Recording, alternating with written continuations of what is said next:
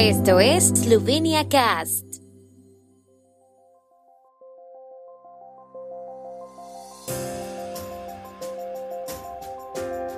Noticias.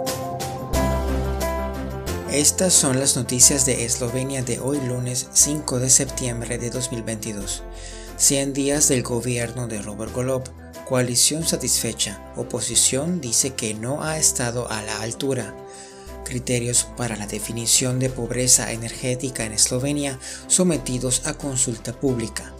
El Banco de Eslovenia ve señales de desaceleración del crecimiento económico en el tercer trimestre.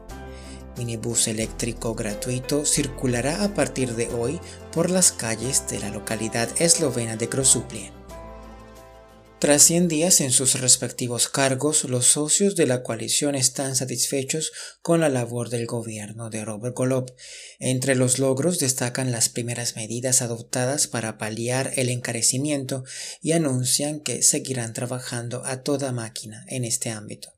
Los partidos que conforman el gobierno esloveno afirman que la coalición, según los sondeos, llega al otoño con un elevado apoyo es sólida y trabaja de forma coherente.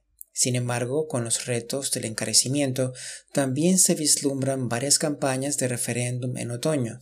Los partidos de la coalición anuncian que participarán activamente en las campañas del referéndum. Esperan que el clima político del referéndum y las elecciones repercuta en el trabajo de las bancadas parlamentarias, pero insisten en que se centrarán en lo esencial.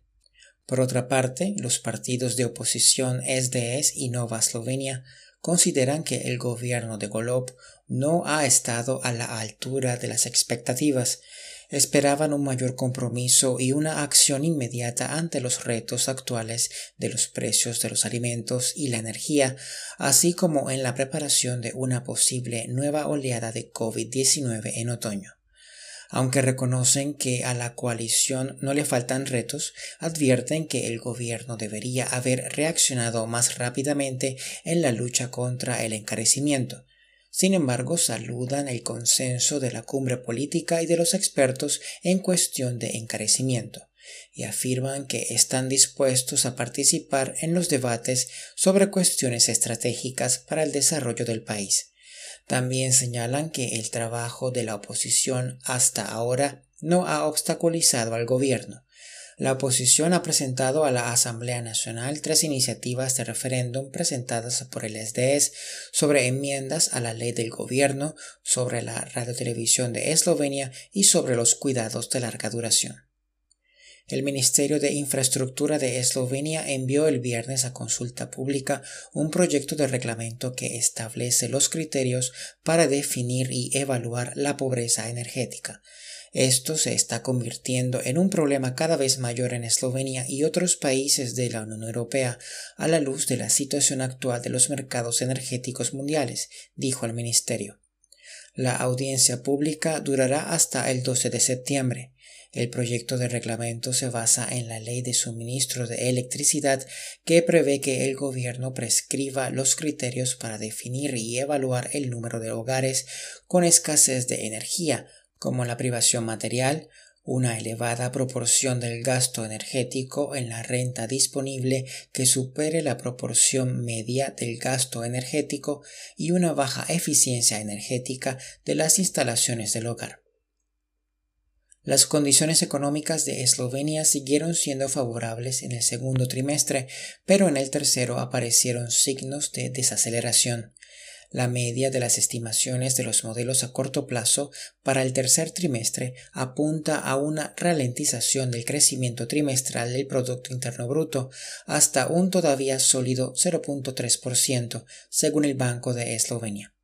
La inflación en Eslovenia fue del 11.5% en agosto, una vez más, la mayor contribución provino de los precios de la energía, pero los precios de los alimentos están contribuyendo más.